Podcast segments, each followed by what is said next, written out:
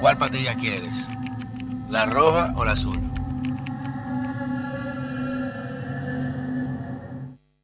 Señores, bienvenidos a otra entrega de este su canal de YouTube, Pedro Manuel Casals, El Cuarto Bate.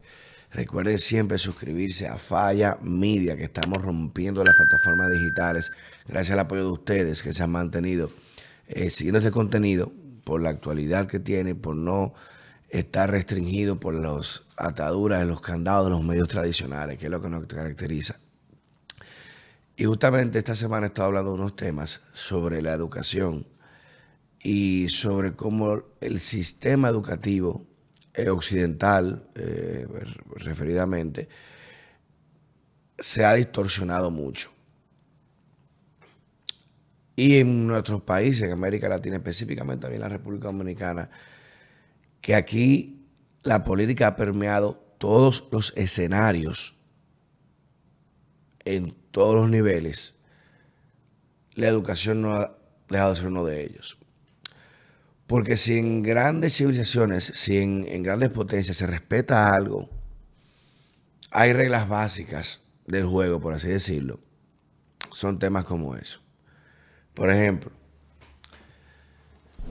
en China, pueden buscarlo, mandan a meter preso los dueños de una editora hace una semana, cancelar unos libros, hasta los profesores por si acaso están detenidos por unos libros que tenían una imagen insinuante, como de niños y niñas.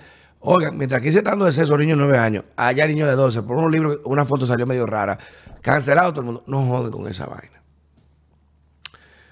En Estados Unidos, usted le va más bien traficando 100 kilos de cocaína que robando un dólares del IRS o defraudando al Estado con pago de impuestos. Hay reglas básicas con las que tú no puedes jugar.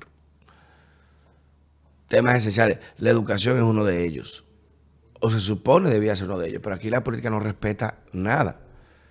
Aquí, señores, donde antes los gremios y las asociaciones tenían una preponderancia académica, social, cultural, hoy en día son mini partidos. Es lo mismo.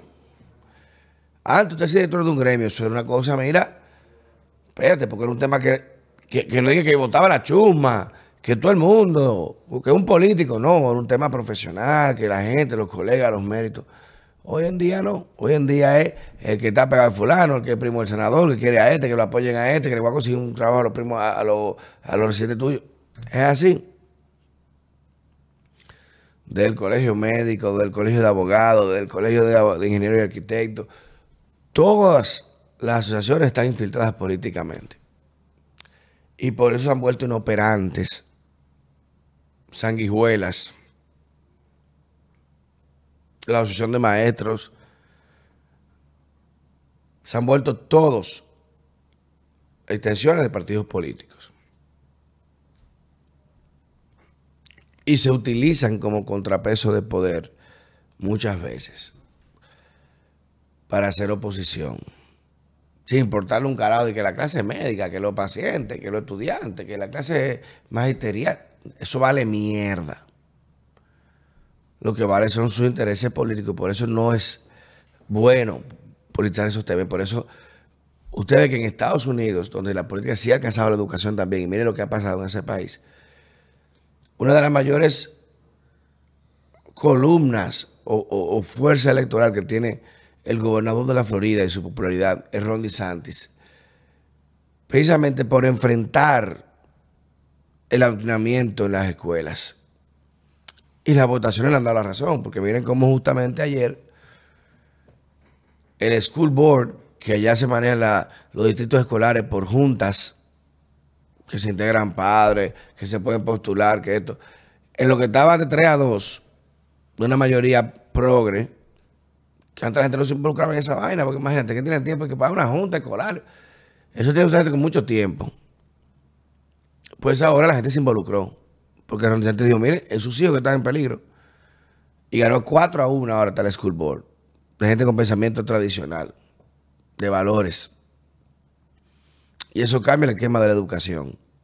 Porque va a despolitizar la enseñanza, que lo hablamos ayer no es enseñanza cuando tú instrumentalizas el aprendizaje. Eso no es enseñanza, eso es adoctrinamiento. Y es terrible porque es la cosa que es más dura para tú echar para atrás, para tú reparar. Tú te cortas, rompes un brazo, el hueso en dos meses está bien. Te partiste, te dan unos puntos, y tú, bueno, te duele, parte de antibióticos, tú vas a estar bien. Pero el, lavado mental, hermano, eso dura años y años y años. Más cuando tú estás en tu primera etapa de desarrollo, que el cerebro es más moldeable que nunca. Echar eso para atrás, mire, eso, el daño es irreversible. Irreversible. Por eso la gravedad de ver niños con este tema de mutilaciones, de que, eh, tratamiento antipubertad, muchísimas cosas. Porque el daño más que físico es mental, eso es terrible lo que se le causa. Y hago esta referencia porque leí unas declaraciones del ministro de Educación, Ángel Hernández, que hablaba de que uno de sus principales pilares o, propuestas es que desea despolitizar el ministerio. Mire, hermano, si usted logra eso, su vida vale menos que la de Kennedy, para que esté claro. Porque ese, es una de las alcancías de las administraciones, más después se habló de la liberación del 4%. Bueno, el ministerio que más fondos maneja. Y que debería ser intocable precisamente por eso, porque parte de una nación mantiene su hegemonía. Los chinos lograron a través de eso. Saben que, oye, roban en cualquier lado, pero no toquen la educación, no toquen la energía, no toquen los alimentos. Ni nuestra seguridad, ni nuestra enseñanza. Eso es clave. Después de ahí, lo que ustedes quieran. Entonces, nosotros aquí, señores, la educación es prácticamente irresponsable. Los muchachos que aprenden en las escuelas. ¿Y quién, aquí, quién es el culpable? No, la acción de maestros no, porque el sindicato no, que la directora tampoco no, que los directores municipales no, los distritos escolares no, nadie es responsable. Los partidos son responsables. Los partidos son responsables, importa un coño de educación. Pues ellos no van a escuela pública son votos y futuros votos. Y si este señor logra mínimamente establecer un sistema de méritos o de calidad, o de garantía de calidad, como él le llama, para ir depurando. Y a los maestros se oponen, no, esto, hermano, eso se puede oponer, porque estamos dando el futuro de la nación. Y un ministerio como ese debe ser algo que funcione independientemente de cualquier administración, que ninguna administración tenga poder sobre ese ministerio.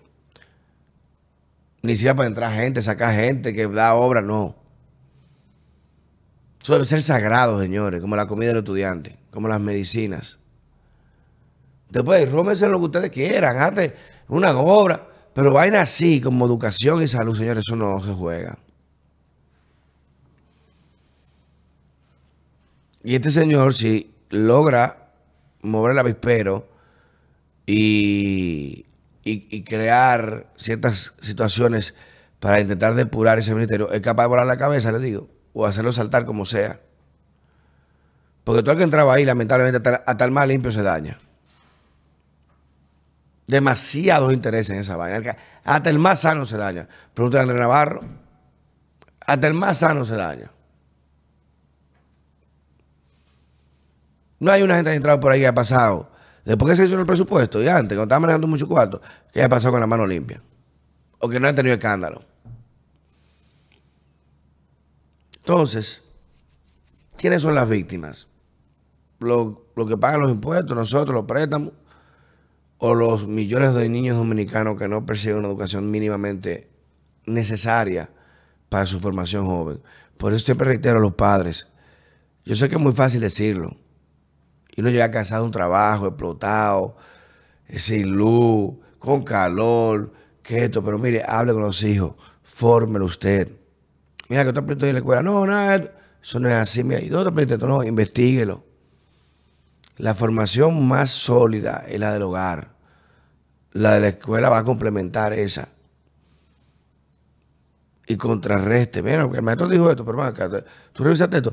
Y no todo el mundo es un genio, porque hay padres que quizás no pueden tener una referencia de ecuación matemática, pero déle el feedback al muchacho para que él vea que está atento, para que el muchacho interese investigar él. Si usted lo buscaste, me dijo que usted no sepa nada.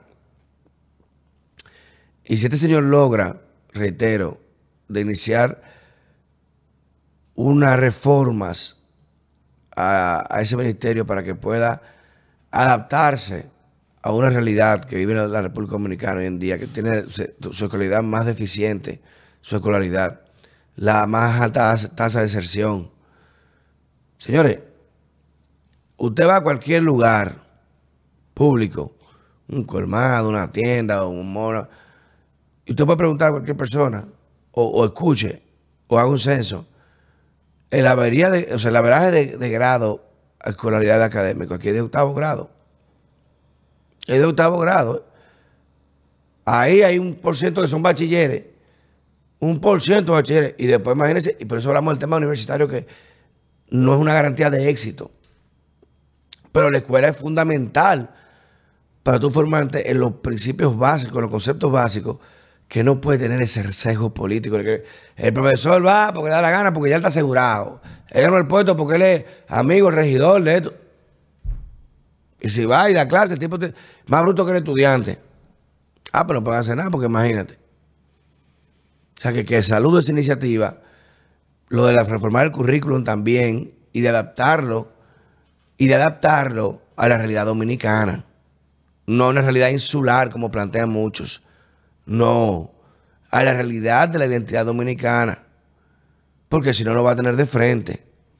Estamos muy vigilantes con ese tema, igual con el adoctrinamiento ideológico que entiendo que este señor viene con una mentalidad muy pedagógica, tradicional, que es importantísima.